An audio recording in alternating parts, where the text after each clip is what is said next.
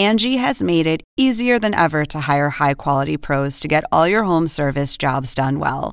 Just bring them your project online or with the Angie app, answer a few questions, and Angie will connect you with local pros who match your specific needs. Or book a service instantly at an upfront price. So join the millions of homeowners who use Angie to care for their homes and get your next home service job done well. Download the free Angie mobile app today or visit Angie.com. That's A N G I.com.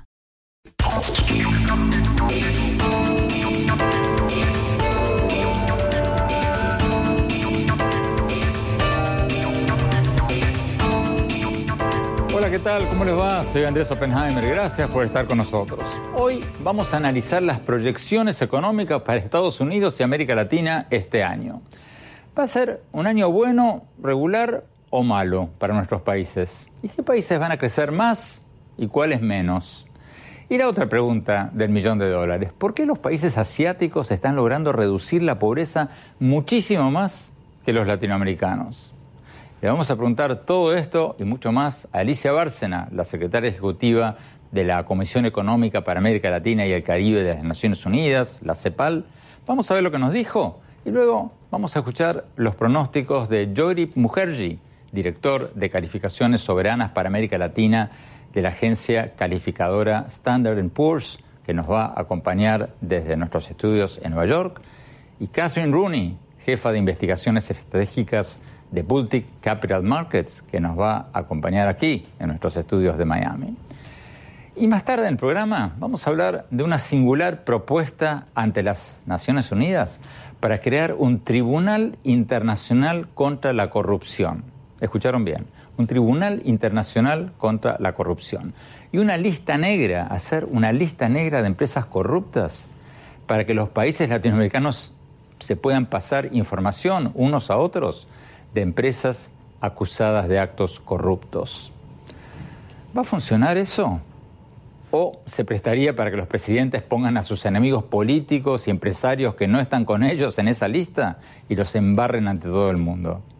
Vamos a hablar con el ministro de Relaciones Exteriores de Colombia, Carlos Olms Trujillo, que fue quien hizo esta propuesta ante las Naciones Unidas.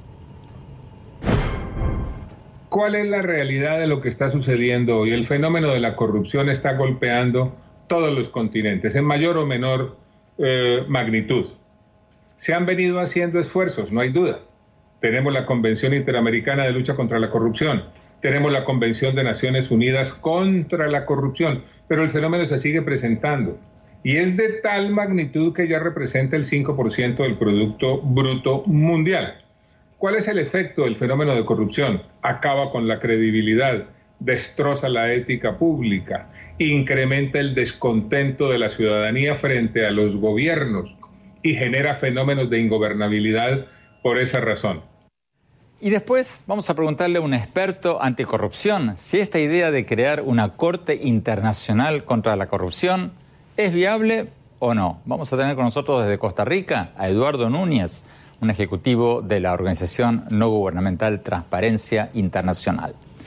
Bueno, empecemos con los pronósticos económicos de la CEPAL para América Latina. Como todos los años, la CEPAL, esta Comisión Económica de las Naciones Unidas, publicó a comienzos de año su reporte sobre el panorama social de América Latina con cifras de pobreza y proyecciones económicas para todos los países de la región. Y para resumirlo de alguna forma, el pronóstico que hicieron para América Latina es de un crecimiento bastante mediocre. Dice el informe que la región va a crecer menos que el promedio de las demás regiones del mundo. Veamos lo que nos dijo Alicia Bárcena, la directora ejecutiva de la CEPAL.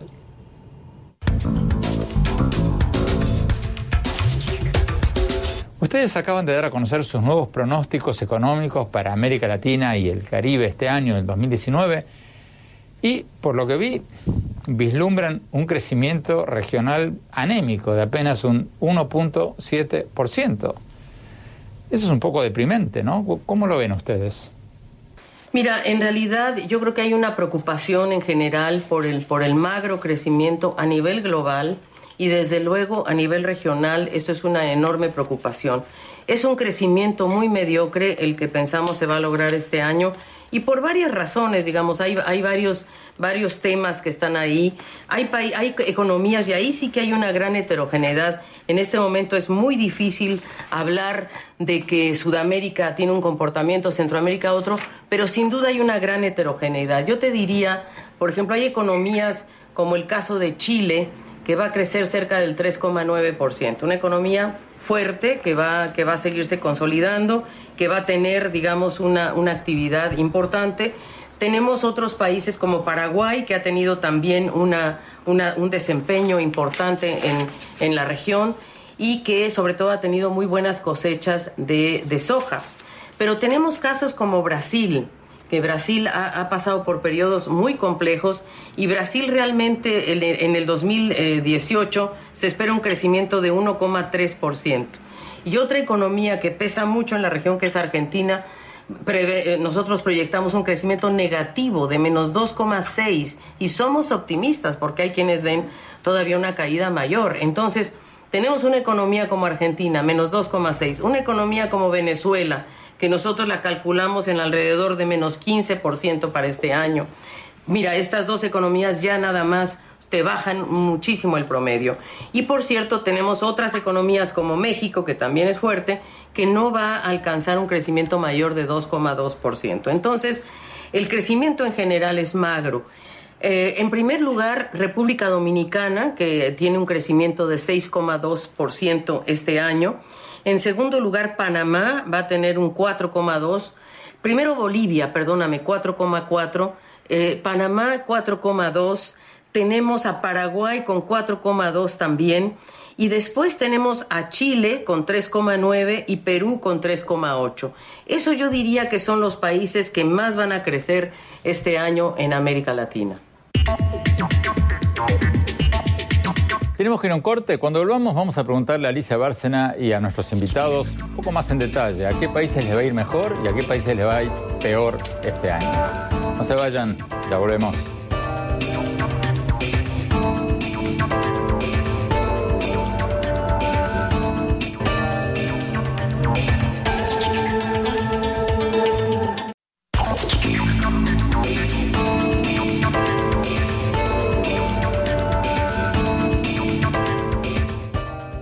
Muchas gracias por seguir con nosotros. Estamos analizando los pronósticos económicos para América Latina de este año. Seguimos hablando con Alicia Bárcena, la secretaria ejecutiva de la Comisión Económica para América Latina y el Caribe de las Naciones Unidas. Después vamos a hablar con el director para América Latina de la agencia calificadora Standard Poor's y con Catherine Rooney eh, de Pultic Capital Markets. Vayamos a la entrevista con Alicia Bárcena y después seguimos con ellos. Veamos.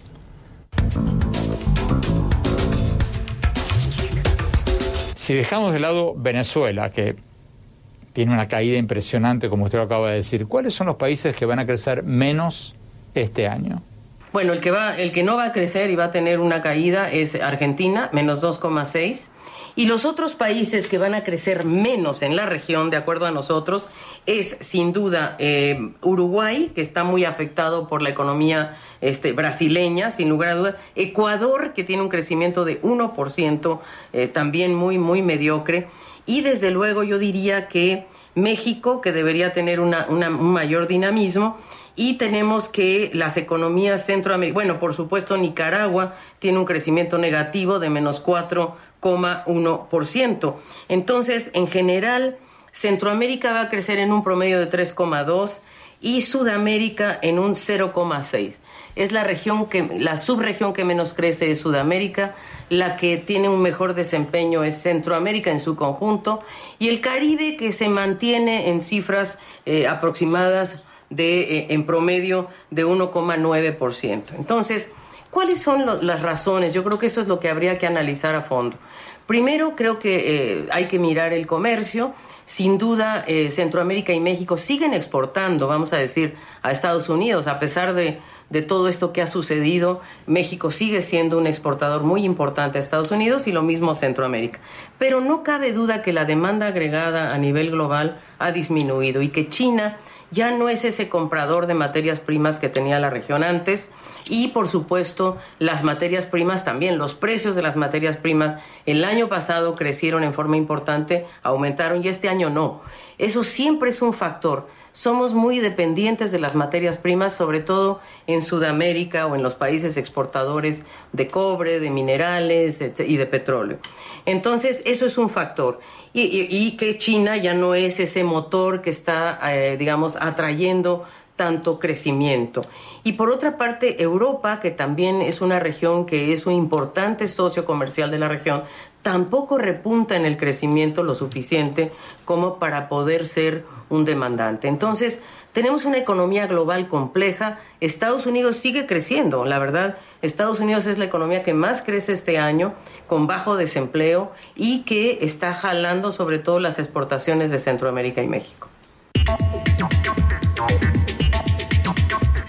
Vamos a New York. Eh, Mukherjee de la agencia calificadora Standard Poor's. Eh, cuando le preguntamos a Elisa Bárcena cuáles son los países que menos van a crecer este año, aunque no va a ser el que menos va a crecer, el primero que ella mencionó es Argentina. ¿Cómo ven ustedes Argentina? Porque Argentina tiene elecciones este año, se suponía que la economía se iba a empezar a recuperar en marzo. Eh, ¿Se va a recuperar, crees tú, o, o la cosa no pinta bien? Se va a recuperar, pero es dudoso que se recupere tan, tanto, tan temprano como tal vez dice el gobierno, porque obviamente hay problemas con la implementación de la política monetaria y bajar la tasa de inflación. Es, un problema complejo. Pienso que sí, técnicamente la economía va a recuperar este año, pero tal vez con una tardanza de unos meses más que uh, en comparación con las expectativas del gobierno, pero tal vez antes de las elecciones en octubre. ¿Cuánto creen ustedes que va a crecer o decrecer Argentina este año? Para el año en total, eh, menos eh, crecimiento negativo, tal vez alrededor de 1.45%,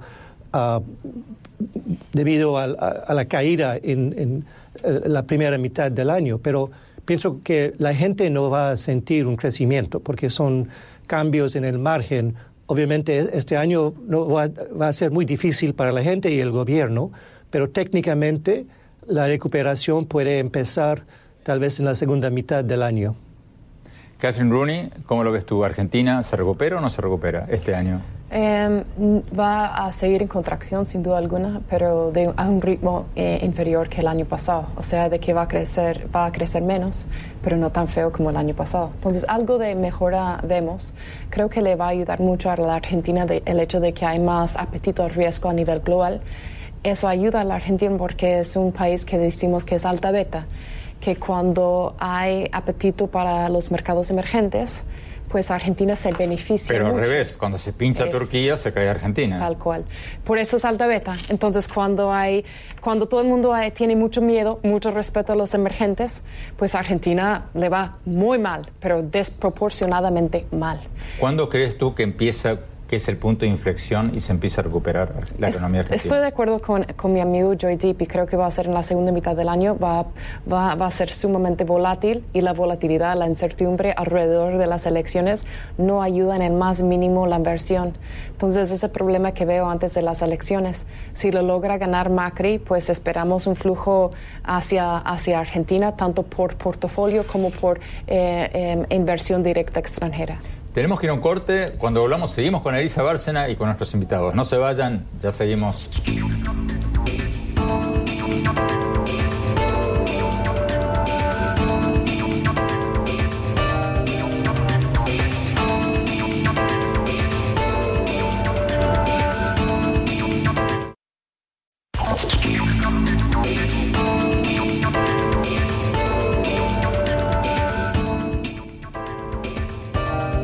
Gracias por seguir con nosotros. Estamos analizando los nuevos pronósticos económicos para América Latina de la CEPAL y otras instituciones que miden el crecimiento de los países.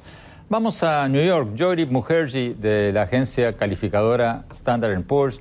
Ustedes hacen temblar a los gobiernos cada vez que le suben o le bajan la calificación eh, a los países. Hablemos un poco eh, de México. Varias instituciones financieras internacionales, ustedes mismos, han rebajado recientemente los pronósticos de crecimiento eh, para México este año, entre otras cosas por un temor a una caída en las inversiones. ¿Por qué creen ustedes que van a caer las inversiones en México? Bueno, el cambio de gobierno, obviamente, 18 fue un cambio muy importante en la historia del país. No fue como el cambio de, 2006, 2012. Entonces, dado el hecho que hay una nueva norte, digamos, en la política económica del país, obviamente ha habido un impacto sobre el, nivel de confianza de los, inversionistas y también lo que pasó con el nuevo aeropuerto de la Ciudad de México Ah, dañó muchísimo la inversión privada. Entonces, el riesgo es muy claro, que el gobierno tiene que hacer algo para reanimar, digamos, el sentimiento del sector privado, porque México puede crecer con exportaciones, pero es un motor muy débil en comparación con el tamaño de la economía. Entonces, se necesita no solo las exportaciones, pero también la inversión privada doméstica y también ah, el consumo. Tal vez el único motor que está creciendo, que está avanzando hoy, es el consumo local, que es bueno, pero no es suficiente para alcanzar los niveles de crecimiento que quiere el gobierno. Eso es la preocupación nuestra y uno de, los factores ah, atrás ah, del cambio en la perspectiva sobre la calificación de México. Eh, eh ¿En cuánto calculan ustedes el crecimiento de México este año? Y quisiera que contestes la pregunta que tú mismo acabas de hacer. ¿Está el gobierno de López Obrador haciendo lo suficiente como para atraer esas eh, inversiones? Porque ya pasaron más de tres meses desde que asumió, desde entonces le han rebajado las expectativas de crecimiento, el presidente convocó a los empresarios. ¿Está haciendo lo suficiente López Obrador como para recuperar la confianza?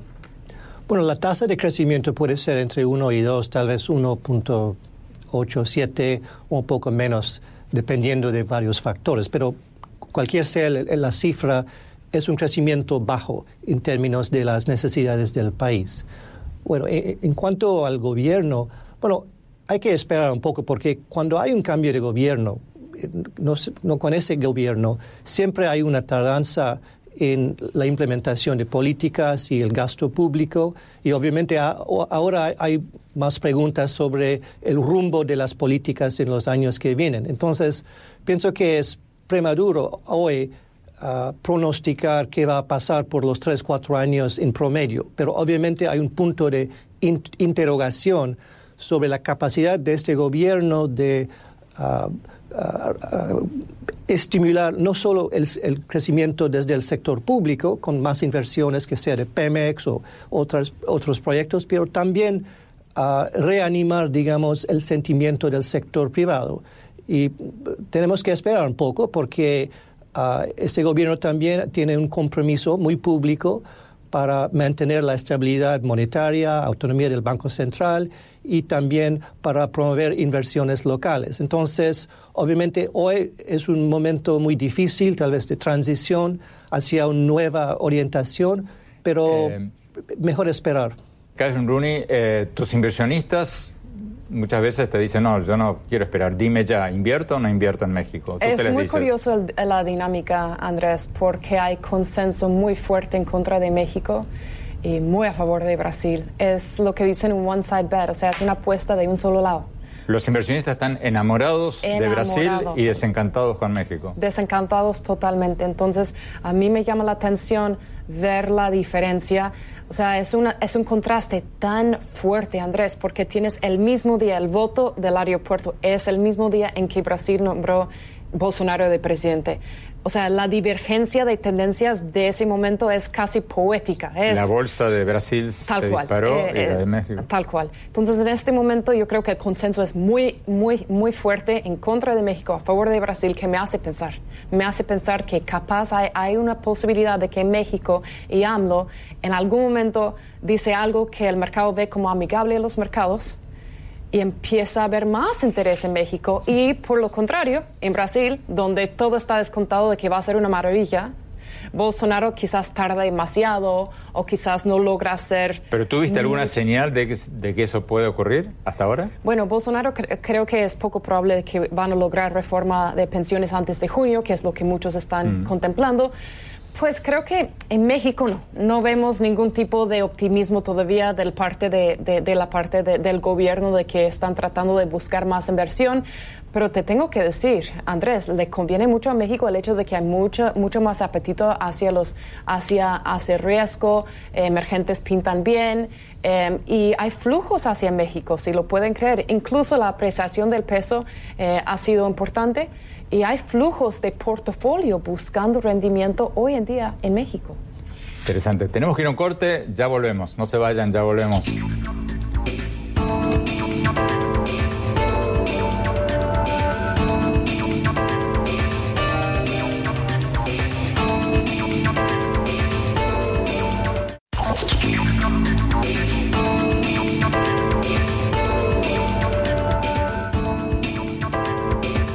Muchas gracias por seguir con nosotros. Seguimos hablando con Alicia Bárcena, la directora ejecutiva de la Comisión Económica para América Latina y el Caribe de las Naciones Unidas, la CEPAL.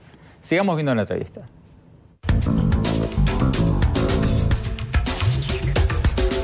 ¿Por qué los asiáticos bajaron la pobreza tanto más que nosotros los latinoamericanos? Porque según el Banco Mundial, la pobreza extrema en el mundo cayó dramáticamente en los últimos 30 años. Hay muchísimos menos pobres o muy pobres que antes.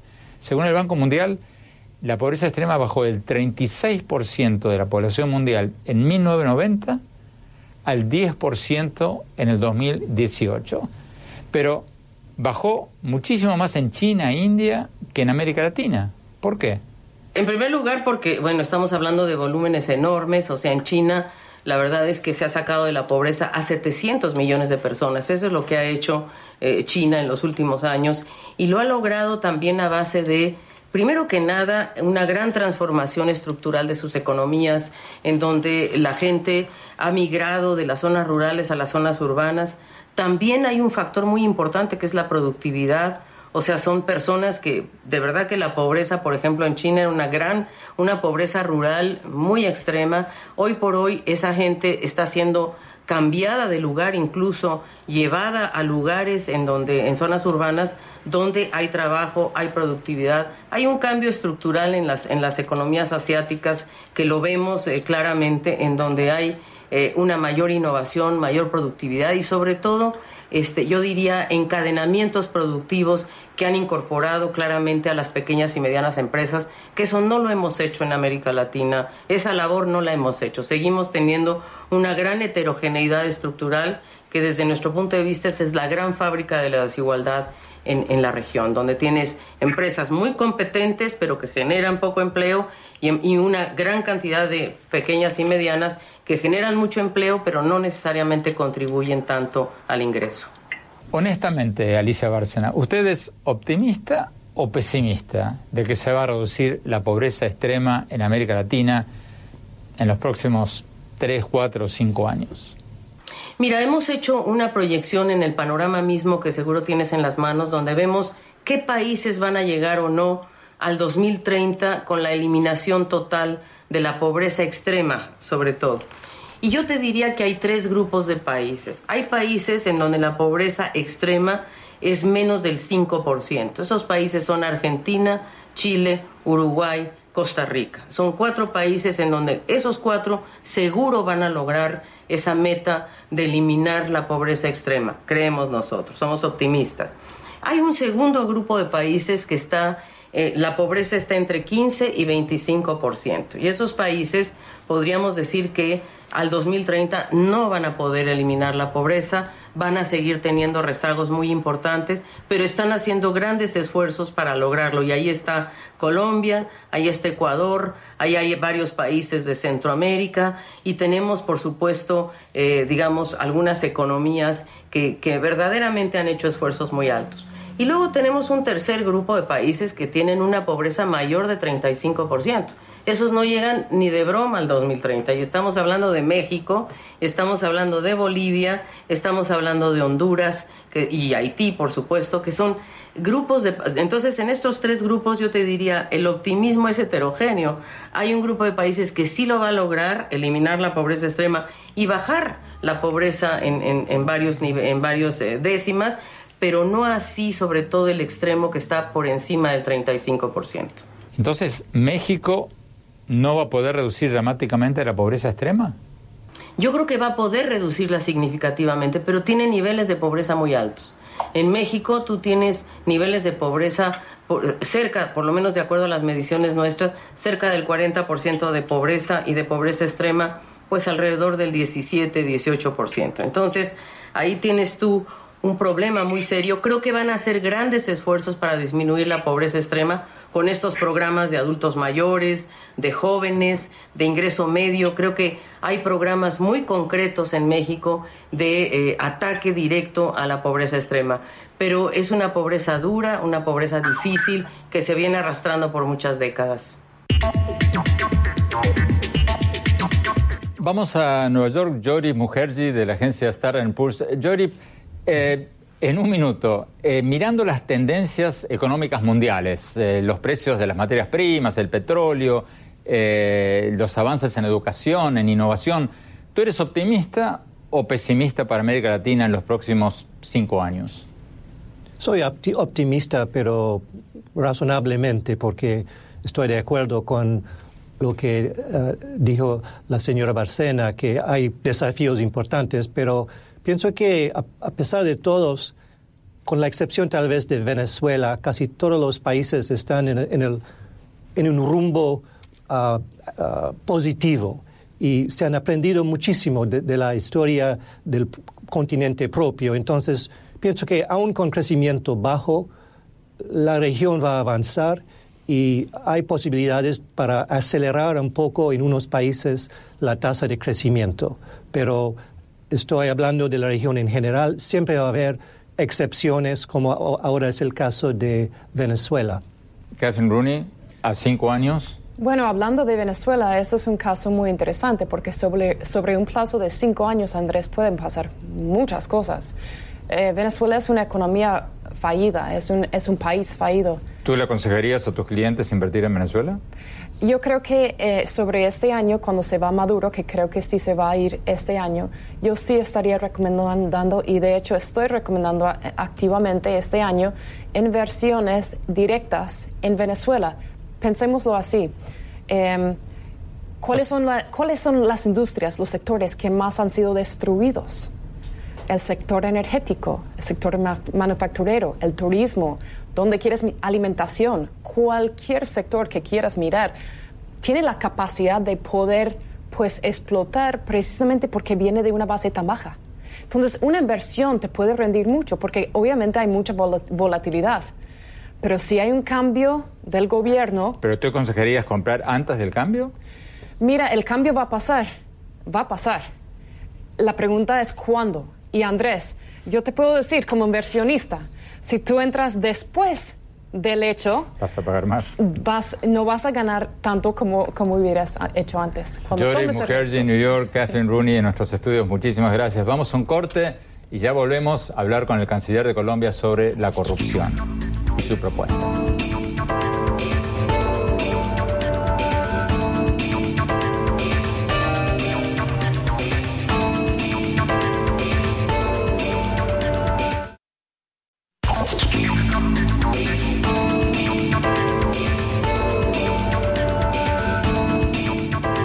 Gracias por seguir con nosotros. Colombia y Ecuador están proponiendo la creación de una Corte Internacional contra la Corrupción. Escucharon bien, una Corte Internacional contra la Corrupción para perseguir a los políticos corruptos cuando los fiscales de sus propios países no lo están haciendo.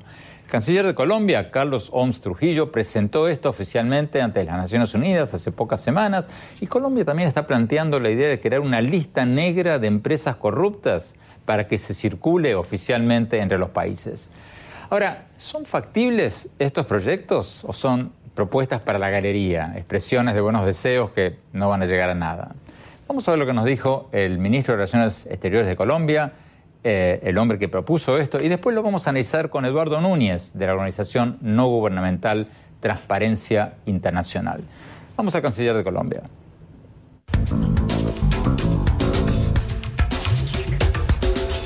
Canciller, hablemos sobre la propuesta de Colombia para combatir la corrupción. Usted propuso ante las Naciones Unidas la creación de una Corte Internacional contra la Corrupción, así como la Corte Penal Internacional para combatir los crímenes de lesa humanidad. Cuéntenos un poco ¿Cómo funcionaría esa corte? A ver, Andrés, ¿cuál es la realidad de lo que está sucediendo hoy? El fenómeno de la corrupción está golpeando todos los continentes, en mayor o menor eh, magnitud. Se han venido haciendo esfuerzos, no hay duda. Tenemos la Convención Interamericana de Lucha contra la Corrupción, tenemos la Convención de Naciones Unidas contra la Corrupción, pero el fenómeno se sigue presentando y es de tal magnitud que ya representa el 5% del Producto Bruto Mundial. ¿Cuál es el efecto del fenómeno de corrupción? Acaba con la credibilidad, destroza la ética pública, incrementa el descontento de la ciudadanía frente a los gobiernos y genera fenómenos de ingobernabilidad por esa razón. ¿Cómo? Buena parte del fenómeno de la corrupción tiene que ver con el soborno transnacional Colombia cree, liderada por el presidente Duque, que así como el mundo se puso de acuerdo para crear la Corte Penal Internacional a fin de combatir la impunidad, es hora de que haga lo mismo a efecto de crear la Corte Internacional Anticorrupción para combatir el soborno transnacional. Pero, ¿cuán viable es esto? Porque los escépticos en su propio país dicen que Colombia ni siquiera pudo aprobar un referéndum para aumentar las medidas contra la corrupción el año pasado y que hacerlo internacionalmente sería más difícil aún. ¿Qué responde usted al argumento de que va a ser muy, muy difícil hacer esto? Andrés, que sí se puede. Y además ese es un elemento fundamental en la lucha contra la corrupción, como ha quedado demostrado en aquellas naciones que se han convertido en un ejemplo de lucha eficaz contra la corrupción. Lo primero que tiene que hacer una sociedad, y en este caso la sociedad global, es partir de la base de que es perfectamente posible combatir la corrupción y derrotarla. De manera que Colombia se va a dedicar a mostrarle al mundo entero no solamente la iniciativa, a invitar a que nos acompañen en este esfuerzo gigantesco, sino que partirá de la base como un punto de partida fundamental de que sí es posible combatir eficazmente la corrupción. Pero, ¿qué haría esta Corte, canciller, concretamente?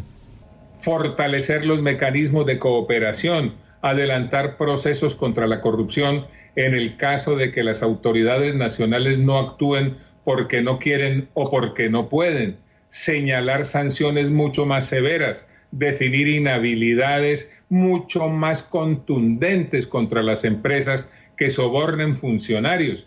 Es que, Andrés, hay que ver el resultado de los estudios que han hecho organismos muy serios en esta materia.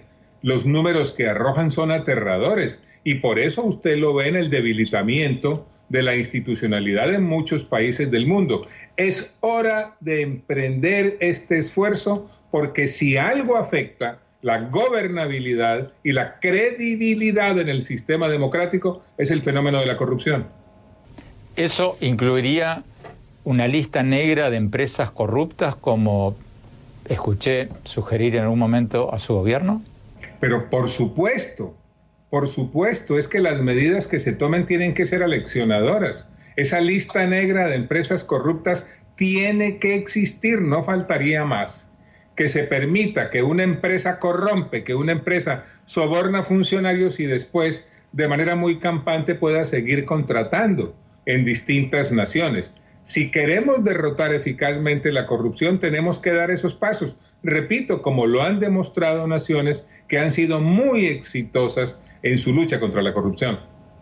Pero ¿se puede hacer eso en países con sistemas de justicia que en muchos casos están totalmente politizados? Por ejemplo, si una empresa condenada, porque supongo que estamos hablando de empresas condenadas por actos de corrupción, pero si una empresa, por ejemplo, condenada en Venezuela por presunta corrupción, ¿sería justo penalizar esa empresa en todos lados cuando eso puede ser una decisión de una corte, de un tribunal totalmente politizado, adicto al régimen de Maduro, por ejemplo?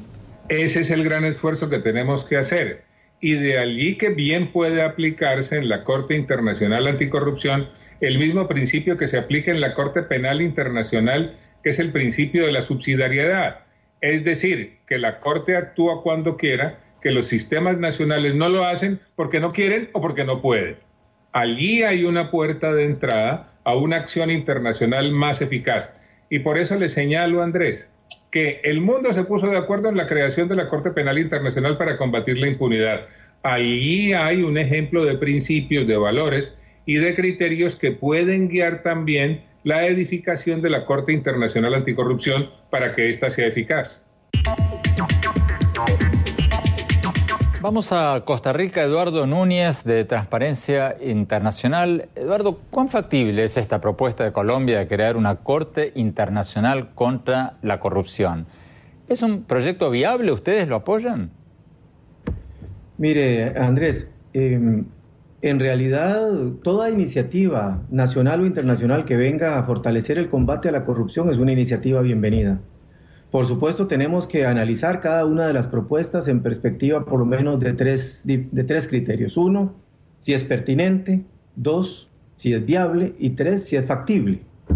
Desde la primera dimensión, que es la pertinencia, me parece que la idea de una corte internacional responde fundamentalmente a dos factores que, están que son evidentes hoy en términos de los fenómenos de gran corrupción a nivel global. Uno, que la gran corrupción ya no respeta o se maneja dentro de fronteras nacionales, sino que es cada día de efectos y alcances transnacionales más evidentes. Y lo segundo es que la corrupción nunca viene sola, siempre viene acompañada de la impunidad y por ende la capacidad de sancionar o de castigar redes y casos de corrupción a nivel nacional tiende a ser mucho más limitada. Frente a esos dos criterios, el alcance de la gran corrupción... Bueno, bueno, pero, pero, pero Eduardo, ¿es viable o, no es viable? Todos estamos de acuerdo en que sería lindo, pero ¿es viable? Mire, en términos de viabilidad va a depender de la construcción de voluntad política a nivel de la Organización de las Naciones Unidas. Y ya sabemos lo difícil que es eso. Y va, y especialmente en un contexto en donde además vivimos una crisis de lo multilateral, venido a menos en los últimos años. Realmente eh, a pesar de que es una idea loable y es una idea convincente, nosotros lo vemos eh, cuesta arriba, lo digo con total franqueza. Es, es una lucha difícil porque además involucra la voluntad de gobiernos que se ven a sí mismos eventualmente como sujetos de proceso penal internacional en el futuro. Finalmente, Eduardo Núñez, eh, brevemente, eh, la otra idea de Colombia de crear una lista negra de empresas corruptas para que se lo circulen entre los países, ¿es viable o, no es viable? No, mire, eso me parece que tiene viabilidad, sin lugar a dudas, y es una necesidad, especialmente aquellas empresas que tienen alcance transnacional. Vuelvo sobre el punto. Hay normas internacionales, no solo en el marco de las convenciones de la OEA o de Naciones Unidas, en el marco de la OCDE, por ejemplo, que permitirían, digamos, tipificar con claridad eh, elementos como el soborno transnacional. Entonces podríamos impulsar un conjunto, digamos, de acciones, incluida una lista de esta naturaleza, que pueda, digamos, ayudar no solo a identificar las empresas que pagan soborno, por ejemplo, sino actuar a la vez como un factor de disuasión. Eso como caer en las listas grises o las listas negras que existen en temas fiscales y en otros ámbitos. Entonces me parece que es un camino interesante. Eh, a explorar en los próximos, en los próximos años. Eduardo Núñez de Transparencia Internacional, muchísimas gracias. Vamos a un corte y cuando volvamos, mi opinión sobre los temas que hablamos hoy en el programa. No se vayan, ya volvemos.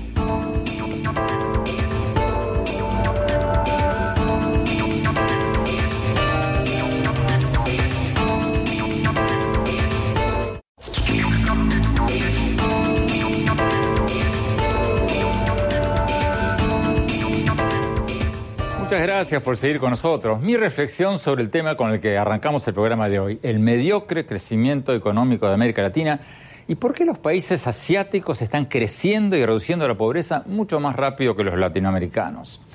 Hay muchos motivos, pero yo quisiera destacar dos que me llamaron mucho la atención en mis viajes a China, Japón, Singapur, Corea del Sur y otros países asiáticos. Uno es la obsesión que tienen estos países por la educación de calidad. En China, en Japón, en todos estos países hay una cultura familiar de obsesión por la educación. Y enfatizo el tema familiar. Las familias invierten una buena parte de su dinero y de su tiempo en procurar la mejor educación para sus hijos. Y los niños estudian literalmente 14 y hasta 16 horas por día. Esto no me lo contaron, esto lo vi. No es casual que varios de estos países estén en los primeros lugares del test internacional PISA de estudiantes de la escuela secundaria, el test de estudiantes de 15 años en matemáticas, ciencias y física y química.